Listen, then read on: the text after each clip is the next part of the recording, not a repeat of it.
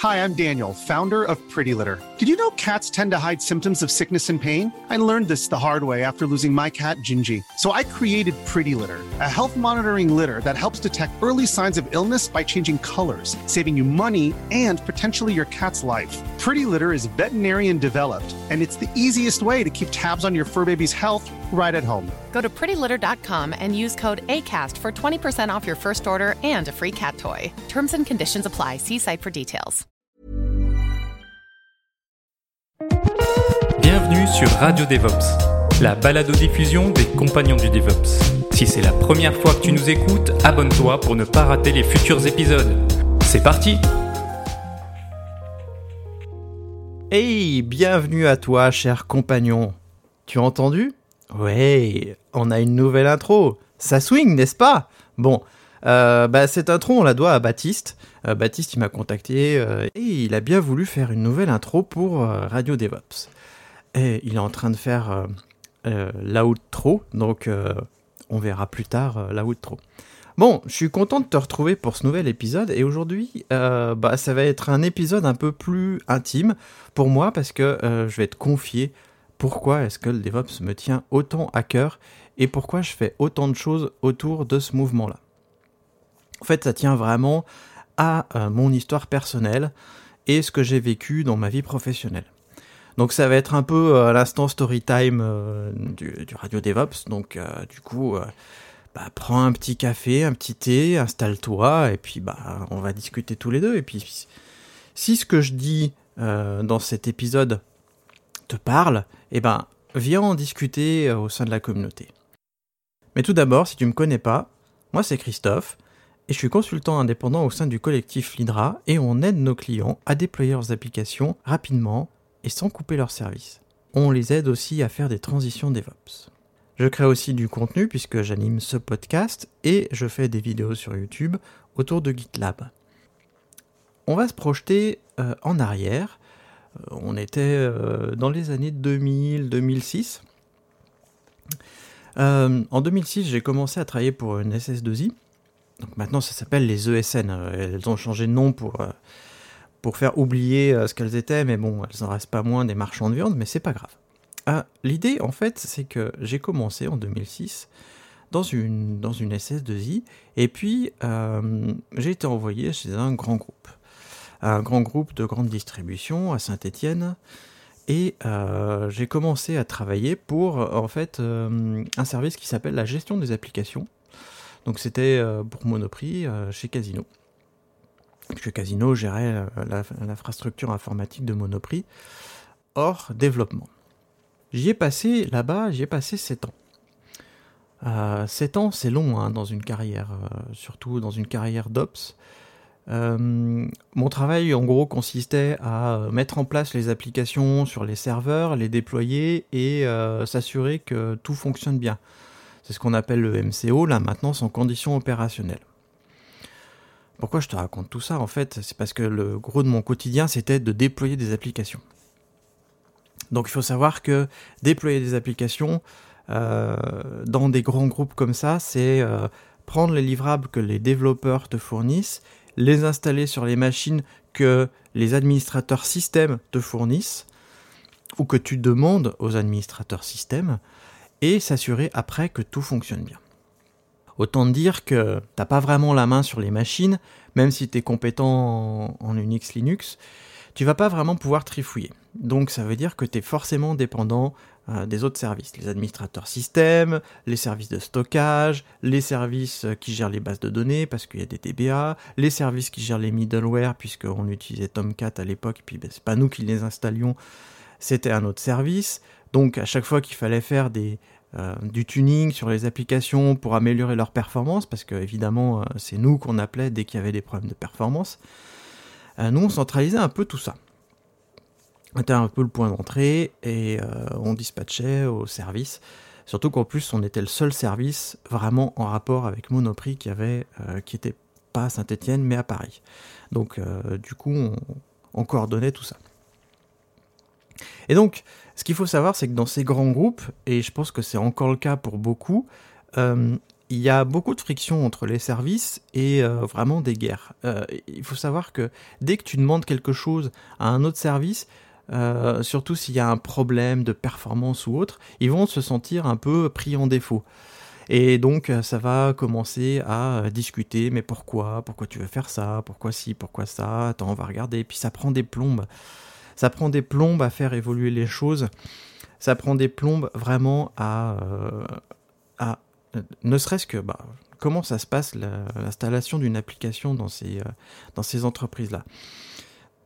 Moi, je m'occupais d'un ETL, euh, l'ETL Informatica, et euh, j'avais créé un programme de déploiement qui, en une seule ligne de commande, prenait le livrable que nous donnaient les études, les développeurs, et l'installait dans Informatica. Le tout en une ligne de commande, alors qu'avant, il fallait faire plein de trucs. Ok.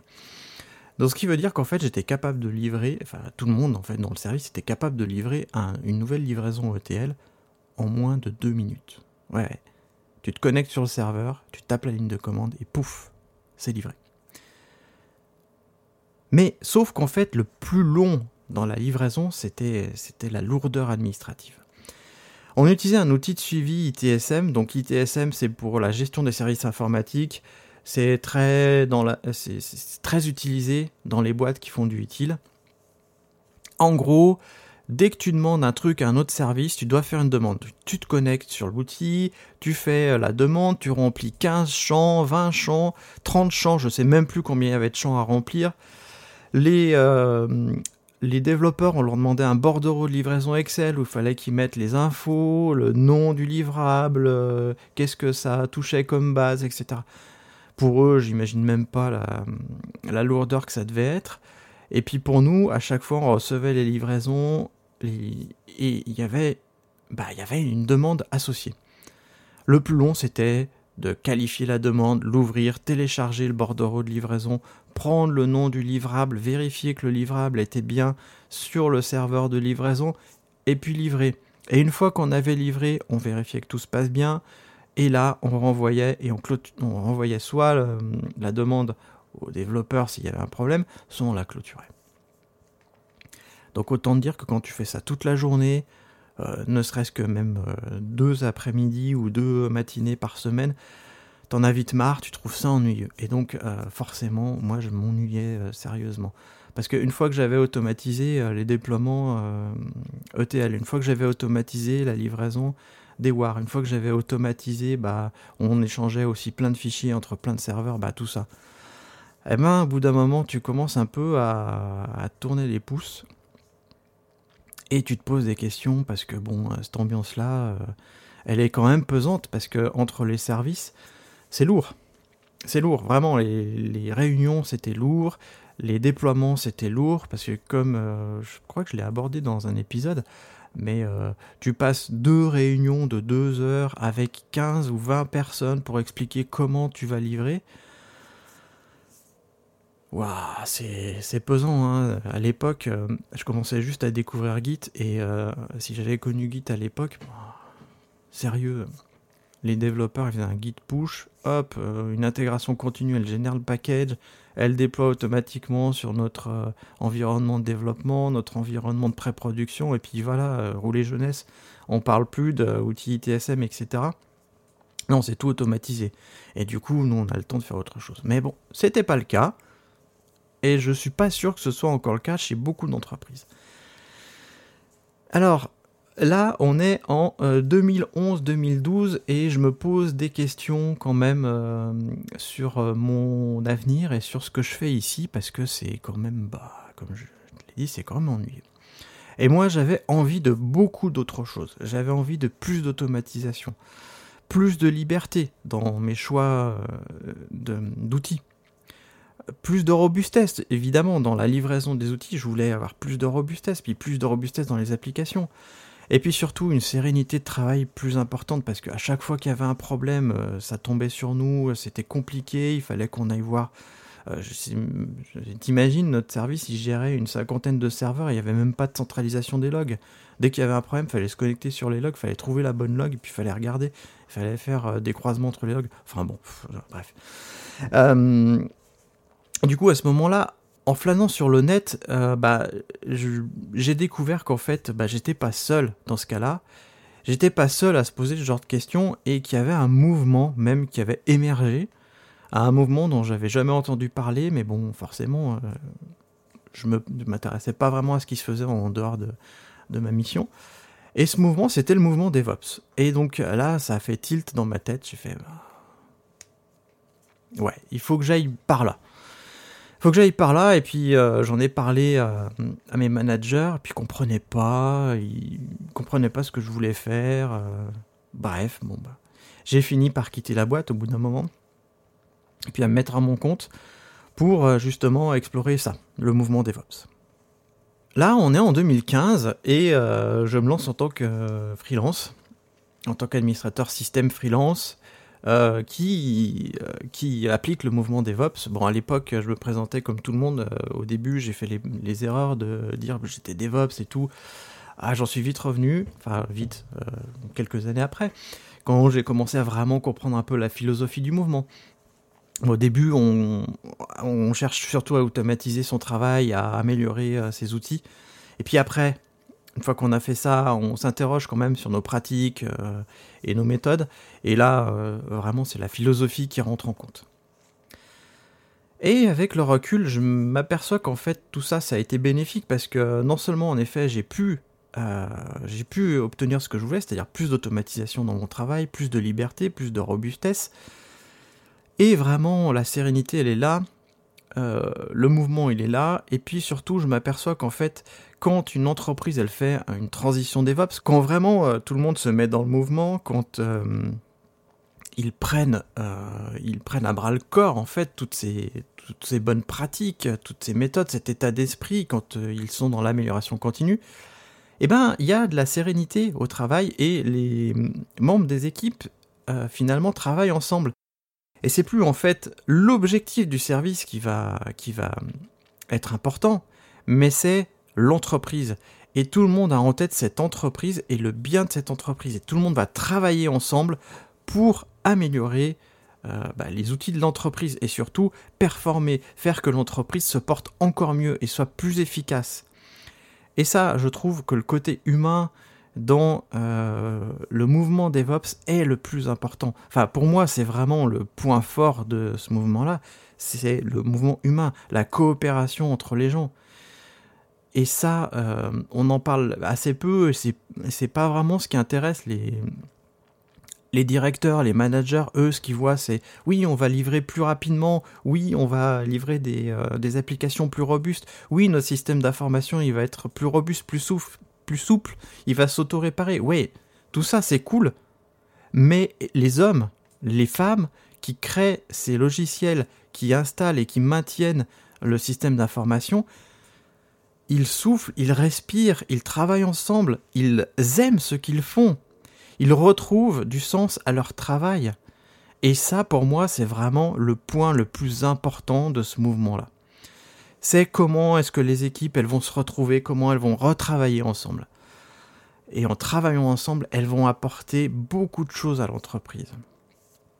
Et ce n'est pas uniquement des indicateurs comptables ou techniques qu'on doit mettre en place quand on fait une transition DevOps, pour moi, et là je vais parler en tant que consultant, pour moi, on doit aussi mettre en place des indicateurs de bien-être au travail, de coordination, de coopération et euh, bah, de productivité.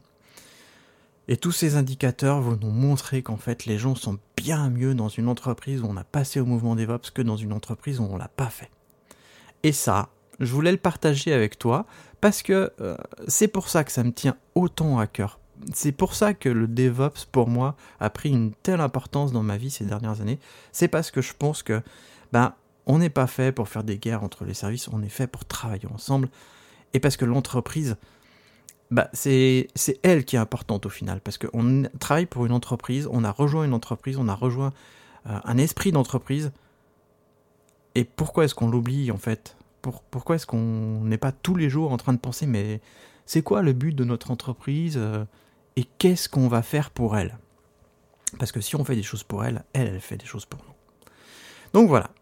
Euh, C'était un petit épisode un peu plus personnel que d'habitude et bah j'espère que ça t'a plu. J'espère que bah du coup tu le partageras autour de toi, que tu partageras cette vision, que que la vision du bien-être des femmes et des hommes qui font les services informatiques sont peut-être plus importants qu'en fait le nombre de livraisons qu'on fait par jour ou l'automatisation, le niveau d'automatisation ou mettre en place Kubernetes ou ce genre de choses. Alors, c'est super important, mais ça l'est peut-être moins.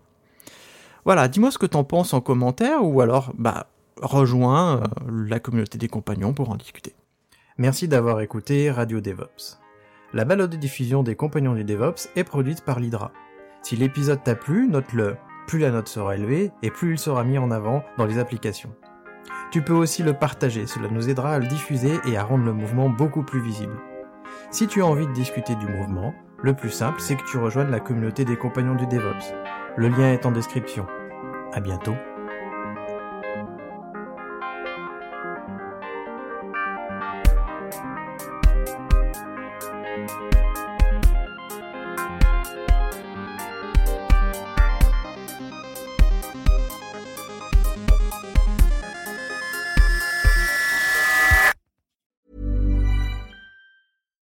It's Paige DeSorbo from Giggly Squad. High quality fashion without the price tag. Say hello to Quince. I'm snagging high-end essentials like cozy cashmere sweaters, sleek leather jackets, fine jewelry, and so much more. With Quince being 50 to 80% less than similar brands. And they partner with factories that prioritize safe, ethical, and responsible manufacturing. I love that. Luxury quality within reach. Go to quince.com slash style to get free shipping and 365 day returns on your next order. Quince.com slash style.